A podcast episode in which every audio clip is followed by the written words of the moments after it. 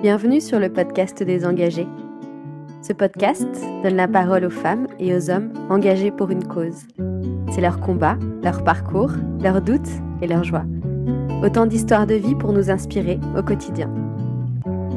Dans cet espace, nous parlons sans hiérarchie de petites et de grandes causes, de créativité, d'altérité, de sens, de lutte, de transformation, d'engagement durable, que ce soit dans les domaines de l'écologie, de l'éducation, de la justice, du sport, de l'économie, du développement de soi ou des arts. Notre objectif est de mettre la lumière sur des initiatives, des personnalités et des projets, et d'inspirer nos auditeurs, sans culpabilité, et les inviter à investir leur énergie au profit d'une cause. L'engagement est contagieux, inspirez-vous et bonne écoute.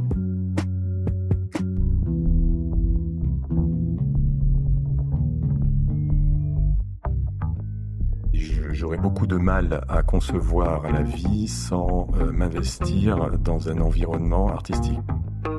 Bonjour à toutes et tous. Aujourd'hui, je reçois un engagé pour l'art et le développement culturel. Ensemble, nous allons parler de philanthropisme, de Groenland, de civilisation extra-européenne, de mémoire, d'art africain, de dialogue et beaucoup d'amitié. Je vous souhaite une bonne écoute. Bonjour Marc. Bonjour Stéphanie. Merci de me recevoir dans ton somptueux cabinet. Alors pour commencer, Marc, qui es-tu? Bonjour à nouveau Stéphanie, merci de m'accueillir euh, dans ton magnifique projet. Euh, je suis euh, avocat, j'exerce la profession depuis maintenant près de 35 ans et je m'investis beaucoup depuis longtemps dans la culture et l'art et, beaucoup d'autres choses. On va tout de suite rentrer dans le vif du sujet. Est-ce que tu peux un petit peu nous expliquer quelle est la genèse de cet engagement et peut-être euh, cette curiosité qui t'a conduit euh, aux arts euh, extra-européens? Alors, Sachant que tu allais m'interroger, j'ai un peu réfléchi et je me suis demandé d'où venait effectivement cette passion de l'engagement. Eh ben d'abord parce qu'il faut être passionné et je crois à l'être. Et euh, je ne, je n'imaginerai pas une vie euh, sans engagement. Et dans mon cas, alors il y a plein de formes d'engagement, il y a l'engagement amoureux, euh, mmh l'engagement, euh, euh, l'engagement social, l'engagement culturel, etc. Moi, notamment, parmi les engagements et les formes d'engagement, l'engagement culturel, c'est vraiment une manière de donner du sens à, à, oui, à ma vie, euh, je me suis toujours intéressé euh, à toute forme d'engagement et, en l'occurrence, quand j'ai eu l'occasion de le faire, dans euh, le mécénat culturel. Dans ma première contribution au mécénat culturel, ça a été dès que j'ai eu la possibilité de le faire, c'est de devenir sociétaire d'amis de musées. Et en l'occurrence, c'était les Amis du Louvre. Et quel était à l'époque ton moteur pour t'engager? Et en fait, mon moteur, c'est que euh, je crois, j'ai toujours pensé qu'il était indispensable de euh, s'investir dans autre chose que ce qui constitue son quotidien. Et alors, quand tu es devenu ami euh, du musée du Louvre, ça t'a certainement ouvert des perspectives, des connaissances, de la culture. Et comment est-ce que, du coup, tu as finalement tiré cette bobine pour peut-être arriver aux engagements qui aujourd'hui te prennent aussi beaucoup de temps et de responsabilité en fait, euh, le fait de devenir mécène, alors encore une fois, dans un premier temps, de manière euh, très modeste, eh bien, ça, t'inscris dans une démarche. Et puis, alors, il se trouve que je suis, tu me demandais qui j'étais en, début d'interview. Alors, euh, ce qui explique peut-être aussi mon engagement pour les cultures du monde, c'est le fait d'être biculturel, en tout cas multiculturel. J'imagine que ça peut être une raison qui explique mon attrait particulier pour les cultures du monde. Et alors, dès que le musée du Quai Branly a été créé, euh, j'ai voulu euh, m'investir dans la Société des Amis. J'en suis devenu euh, bienfaiteur dès sa création, c'est-à-dire dès 2006. Pour ceux qui ne connaîtraient pas au moins bien le musée du Quai Branly, est-ce que tu peux nous rappeler, s'il te plaît, quel est son objet et quelle est sa particularité?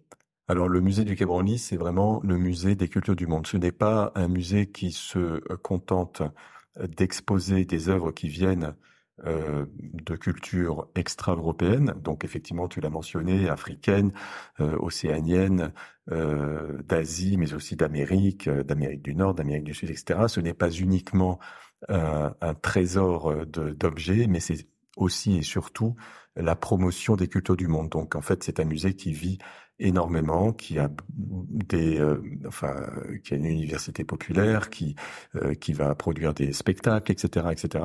On, voilà, c'est ça qui m'intéresse dans ce musée, c'est que c'est un musée vivant et, ouvert sur les cultures monde. Alors là, tu, me tends une perche pour un, des sujets dont on, dont on avait prévu de discuter. C'est vraiment celui des vertus de l'art sous toutes ses formes. On sait que l'art, généralement, euh, sous toutes ses formes, est une source intarissable d'émerveillement, d'étonnement. Ça a aussi toujours été un moyen de dénoncer ou de condamner que ce soit des inégalités, des discriminations, des événements, mais c'est aussi un formidable vecteur d'ouverture sur le monde, comme tu nous le dis, et un moyen de connaître l'autre. Est-ce que précisément, dans le monde chahuté dans lequel on vit aujourd'hui, tu peux nous partager ton point de vue par rapport à ces vertus? Est-ce que il est naïf de ma part de penser que finalement l'art est aussi un moyen, euh, en connaissant l'autre, de le comprendre et peut-être d'une certaine manière, au moins à notre échelle, de limiter des conflits? Oui, alors c'est sans doute naïf, mais alors on est tous des naïfs. En tout cas, moi, je revendique d'être naïf. Merci, moi aussi. et euh, naïf et idéaliste. Alors est-ce que euh, être idéaliste, c'est être naïf euh, Sans doute. Mais je, évidemment que je trouve absolument essentiel de s'intéresser aux autres parce que, en fait, c'est toujours cette idée de être réceptif à l'appel de l'autre, c'est donc s'intéresser à l'autre. Il n'y a qu'en s'intéressant à l'autre et en ce qui, en s'intéressant à ce qu'il est, à sa culture, à son histoire, que l'on peut, euh, que l'on peut, je dirais, enrichir le dialogue avec cette personne et donc comprendre ses aspirations, comprendre, etc. Et, et, et, on sait le mot de Malraux, si on comprenait, on pourrait pas juger. Bon, il est sans doute un peu excessif, mais euh, parce que malgré tout, on peut toujours juger. Non, moi, je suis, euh, je suis très, très, très convaincu euh, de l'absolue nécessité de s'intéresser aux cultures et, aux cultures extra-européennes pour, alors encore une fois, parce que je et, au dialogue. Dans mon cas, je parle évidemment que pour moi, l'art c'est indispensable, c'est-à-dire que il fait partie de mon quotidien et j'aurais beaucoup de mal à concevoir la vie sans euh, m'investir dans un environnement artistique. Je le dois sans doute à mes parents, euh, qui étaient eux-mêmes collectionneurs, mais et qui s'intéressaient beaucoup à l'art. C'est un dialogue, c'est un dialogue avec les euh, œuvres d'art, c'est un dialogue avec les cultures dont elles peuvent émaner, ou les artistes, en l'occurrence, quand on qui les ont produites. Un dialogue. Alors, quand je dis dialogue, c'est pas nécessairement un dialogue direct avec l'artiste, mais c'est un dialogue avec l'œuvre qu'il a produite. C'est aussi un dialogue. Alors, euh, avec euh, les œuvres. Quand on est collectionneur, c'est un dialogue entre les œuvres que l'on crée mmh dans son espace. Donc, ce qui est intéressant, c'est que finalement, le dialogue que l'on veut euh, entretenir avec les cultures du monde, on essaie également à son échelle, dans son intérieur, de le créer en faisant euh, interagir ces euh, représentations artistiques de, mmh. de différentes cultures du monde. Ce qui, ce qui me donne envie de te demander comment est-ce que tu choisis les œuvres qui vont composer tes collections, justement? Donc en fait, je m'intéresse à plein de choses il n'y a pas un domaine dans lequel je sois euh, focalisé. Mmh Et donc, je, je, je réagis vraiment à l'instant. Mais c'est vrai que quand je m'intéresse à, une œuvre, euh, je vais toujours euh, en même temps voir dans quelle manière elle va pouvoir interagir avec ce que j'ai déjà. Mmh. voilà. Alors, c'est vrai que cette. Alors, on est en train de parler de de collection ce qui peut être un peu contradictoire avec cette idée que on, perçoit l'art comme une manière de dialoguer avec les cultures du monde. Parce que euh, quand on parle collection, on parle appropriation. Dans une logique patrimoniale, ce qui n'est pas nécessairement une logique d'ouverture vers les autres. Au contraire, on crée, on se crée un univers en soi. Et mmh. voilà. Alors moi, je conçois pas la collection comme une accumulation. je conçois vraiment la collection comme un dialogue des œuvres entre elles. L'idée, c'est évidemment l'ouverture vers les autres. C'est l'appel à l'autre. Alors, justement, je pense que cette ouverture-là, finalement, ce, que tu crées dans ton univers à toi, tu le prolonges à travers ton engagement, qui nous permet d'en savoir un petit peu plus sur euh, l'objet des associations dans lesquelles tu t'impliques, leurs activités, et en quoi elles te semblent utiles et indispensables. Quand on, quand on décide de soutenir une, euh, une association euh, comme une société d'amis de musée, une première étape, c'est le fait de financer je me souviens du glaciologue que tu as euh, euh, que tu as interviewé et qui dit une première étape pour quelqu'un qui veut euh, soutenir des projets environnementaux, etc. Eh bien, c'est de financer. Effectivement, la première étape, c'est de souscrire une adhésion. Et puis après, on peut avoir envie de rentrer dans le dialogue avec les institutions. Et ça, c'est l'introduction de la société civile dans euh, les institutions euh, culturelles et dans les institutions muséales. En France, c'est quelque chose de relativement nouveau.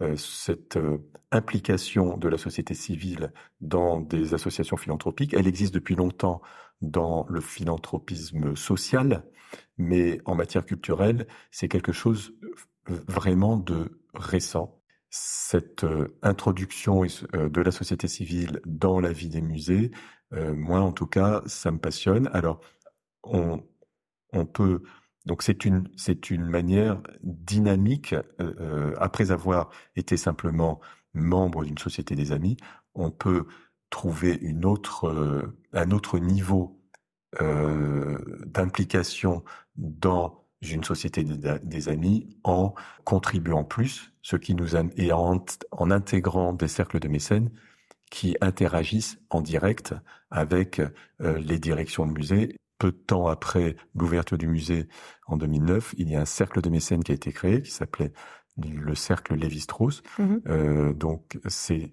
sur le modèle du cercle qui existe à Beaubourg, euh, le PAC, et qui consiste pour euh, des mécènes à contribuer à un pot commun. Et avec ce pot commun, ce qui est intéressant, et j'en viens donc à la manière dont on s'investit dans la vie du musée, avec ce pot commun, on va euh, acquérir le cas échéant des œuvres, on va restaurer des œuvres du musée, donc on va contribuer à à l'enrichissement du musée, mmh euh, et puis on va financer des bourses, on va financer des travaux de recherche, etc.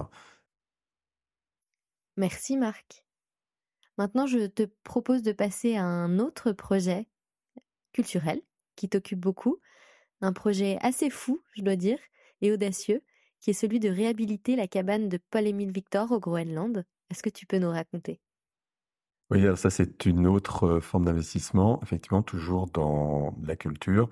Euh, il se trouve que je suis alors euh, toujours, on peut toujours se poser la question de savoir pourquoi, mais j'ai eu, j'ai eu le besoin d'aller euh, au Groenland et j'ai toujours vu cette île euh, euh sur une map monde euh, absolument énorme, toute blanche, et ça m'a toujours fasciné. Et puis j'ai fini par, bah, par réaliser ce, ce que j'avais dans la tête. ça c'était en 2011 et depuis je suis allé cette fois au Groenland et euh, quand je suis allé au Groenland, je suis allé dans un endroit et j'ai découvert euh, eh bien cette, euh, cet ancien camp de base des expéditions polaires françaises, camp de base qui avait été euh, euh donc expédition polaire française qui était dirigée par Paul-Émile Victor. Et cette cabane qu'on appelle la cabane Paul-Émile Victor, elle se trouve donc au nord du cercle polaire, à 80 km du premier de la, la première grosse bourgade qui s'appelle Ilolissat, qui est très connue parce que c'est un endroit qui est sublime de beauté. Et euh, donc il y a un, glacier euh, qui est très actif et qui intéresse beaucoup les glaciologues. C'est mhm. pour ça que je suis sûr que ton personne que tu as interviewée serait tout à fait passionnée de d'y aller. Il se trouve que sur place, j'ai fait la connaissance d'un autre glaciologue qui s'appelle euh, Luc Moreau et qui est devenu un ami et qui euh, posait des time-lapse euh, en bordure de ce glacier pour voir la manière dont il, euh, il évolue. Sur, donc sur ce site, il y a cette cabane et quand on y est allé, quand j'y suis allé, j'ai, cette cabane était en voie de d'affaissement, de délitement.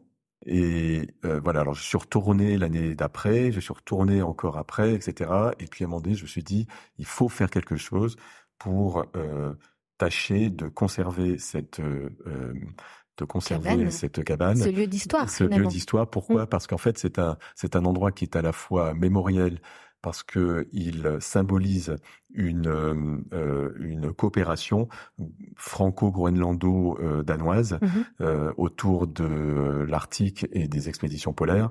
Donc, euh, il se trouve que au cours de ces expéditions polaires, donc euh, organisées par Paul Aimé Victor de 48 à, à 53, il y a un, un, Français et un Danois sont morts tous les deux sur la calotte glaciaire. Donc c'est euh, c'est un, un, il y a une croix, mhm. c'est un endroit mémoriel. Il y a cette cabane qui symbolise cette euh, euh, coopération scientifique.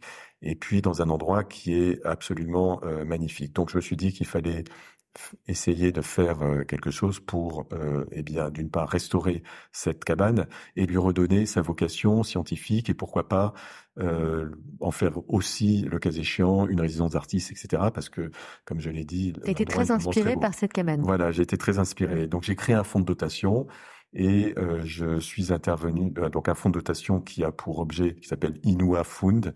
Inua, ça veut dire l'esprit euh, en, en, inuit, et, et donc dont l'objet est le développement des relations entre la France et le Groenland sous la haute bienveillance de la famille royale du Danemark. Voilà, donc c'est un projet qui est en cours, euh, c'est un projet qui prend du temps. Tu t'es mis en tête, euh, tu t'es mis en tête de réparer cette cabane, c'est quand même assez audacieux, euh, et puis c'est assez inattendu aussi. Et puis, et puis tu as tu as soulevé ciel et terre pour essayer de construire ce projet, interagir avec les bonnes personnes. Et encore aujourd'hui, je crois que tu es encore très oui, alors, investi. Effectivement, le, le projet il a bah, il a été mis en suspens à cause du Covid, forcément pendant deux ans et demi. Euh, ensuite, le Groenland a parfois des phases d'instabilité politique euh, qui fait que euh, un projet peut être aussi suspendu pour cette raison. Donc, mais là, les autorités françaises le soutiennent. L'ambassadeur de France à, Copenhague le soutient. Donc, il va, il va certainement finir par aboutir. mais c'est vrai que, comme tu le disais, ce ce que je trouve intéressant, c'est que euh, dans ce projet, à la base, je suis personne. C'est-à-dire que et, et, en fait, on se rend compte que euh, quand on est personne, on obtient des choses que euh, mmh. des personnes publiques auraient plus de mal à obtenir. Donc, et alors comment? Alors comment? Bah, D'abord par la force de conviction, je pense. Euh, alors peut-être que mon métier d'avocat me sert, mais et d'avocat plaidant, dans parce que je ne représente pas des intérêts économiques, euh, politiques nationaux, les parties prenantes m'ont écouté quand je venais euh, mmh. plaider ma cause, entre mmh. guillemets. Et notamment euh, le fait qu'il fallait tâcher de préserver le site. Mmh. Parce que euh, le Groenland, parmi les sources de développement du Groenland, il y a le tourisme. Et euh, alors le danger, c'est de céder à des sirènes de développement touristique à tout va, euh, au détriment euh, des sites et de l'environnement.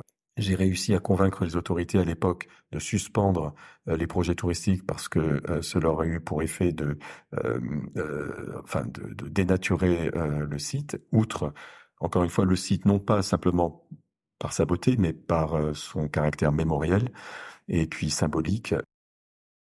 Ces engagements pour les arts et pour les civilisations du monde, pour la réhabilitation de la cabane de Paul-Émile Victor, tout ça témoigne d'une très très grande curiosité comment est-ce que tu arrives à assouvir cette curiosité? C'est vrai que ça peut, c'est vrai que ça prend du temps, mais euh, dans l'engagement, il y a cette idée. Alors, il y a un auteur, euh, un philosophe allemand que j'aime beaucoup, il s'appelle Hartmut Rosa. Il écrit beaucoup sur cette idée de pause et de d'emballement de notre civilisation et d'accélération. Donc, euh, l'engagement, il suppose de faire une pause. Il suppose justement dans cette euh, accélération qui nous entoure, dans notre vie de tous les jours. Euh, on doit tout, tout faire de plus en plus rapidement. L'engagement, il suppose à un moment donné de dire pause et euh, d'être réceptif à l'autre et à, à des choses qui sortent de notre quotidien. Et donc, c'est en cela. Alors, du coup, ça veut dire quoi? Pourquoi j'en parle? C'est parce que l'engagement, il suppose du temps, du temps pour s'engager Mais euh, ce temps, c'est justement un temps qui est absolument nécessaire pour sortir de cette logique d'accélération qui, elle, peut être obsédante, puisque au sens... Mmh euh, alors effectivement, euh, l'engagement, euh, quel qu'il soit, il va permettre cette pause, cette pause qui va nous permettre de réfléchir à d'autres choses qui peuvent donner du sens à notre quotidien et à notre vie. Comme je dis régulièrement, l'engagement est assez contagieux. Alors, une, une des raisons pour lesquelles euh, le- l'Arctique peut fasciner, Mhm. euh, pour en venir à mon projet, mais euh, c'est que euh, l'Arctique, il, euh, il dilue. Euh, alors c'est pas moi qui le dis. Enfin, euh, Michel Onfray dans un dans un livre, on a déjà parlé, mais sur l'esthétique euh, du pôle Nord, il euh, en fait l'Arctique il dilue le temps. C'est-à-dire que euh, donc effectivement, on en revient toujours à cette idée de euh, pause et de dans dans dans ce, monde qui va en s'accélérant. Quand on regarde euh, un iceberg, ça, alors pas un gros leurre, mais un très grand iceberg, eh bien, ça change la vie. Je pense que fondamentalement, à chaque fois que j'ai l'occasion de parler de l'Arctique avec des gens, on on n'a plus la même vision du monde quand on a vu euh, le spectacle des icebergs. Alors pourquoi? Pour deux raisons. Un, parce qu'ils ont l'air immobiles, alors qu'en réalité, ils bougent. Et ils ont l'air immuables, alors qu'en réalité, ils fondent inexorablement. Donc il y a évidemment un parallèle avec la condition humaine, parce que euh, on sait que euh, dans notre immédiateté, on se croit invincible et on se croit éternel, alors qu'en réalité, dès lors qu'on y réfléchit, on sait que euh, y a une finitude. Donc on retrouve dans ces icebergs euh, des sentiments Une belle métaphore. une belle de- métaphore la condition humaine. Et je pense que c'est une des choses qui fait qu'on réagit si fort à ce spectacle. Alors Marc, peut-être euh, un dernier conseil ou une conclusion pour nos auditeurs? Alors mon conseil, ce sera d'aller, de sortir, visiter les nombreux musées qu'il y a euh, à Paris notamment, mais bien entendu en France et, ailleurs. Euh, visiter, mais ne pas consommer l'art. L'idée, c'est plutôt alors. Bien entendu, vous avez ces grandes expositions qui euh, peuvent être magnifiques, mais si possible, aller dans les petits musées, aller au Louvre, euh, aller dans des salles qui sont moins occupées, moins fréquentées, et entrer en résonance, pour reprendre ce philosophe, le mot du philosophe allemand que j'ai déjà cité, entrer en résonance avec les œuvres que euh, vous admirez. Et emmenez vos enfants, Et emmenez vos enfants. parce que c'est important aussi que, nos enfants découvrent ça le plus tôt possible. Euh, merci beaucoup Marc. Et puis euh, à très bientôt au musée ou à l'opéra ou ailleurs. Merci Stéphanie. Merci.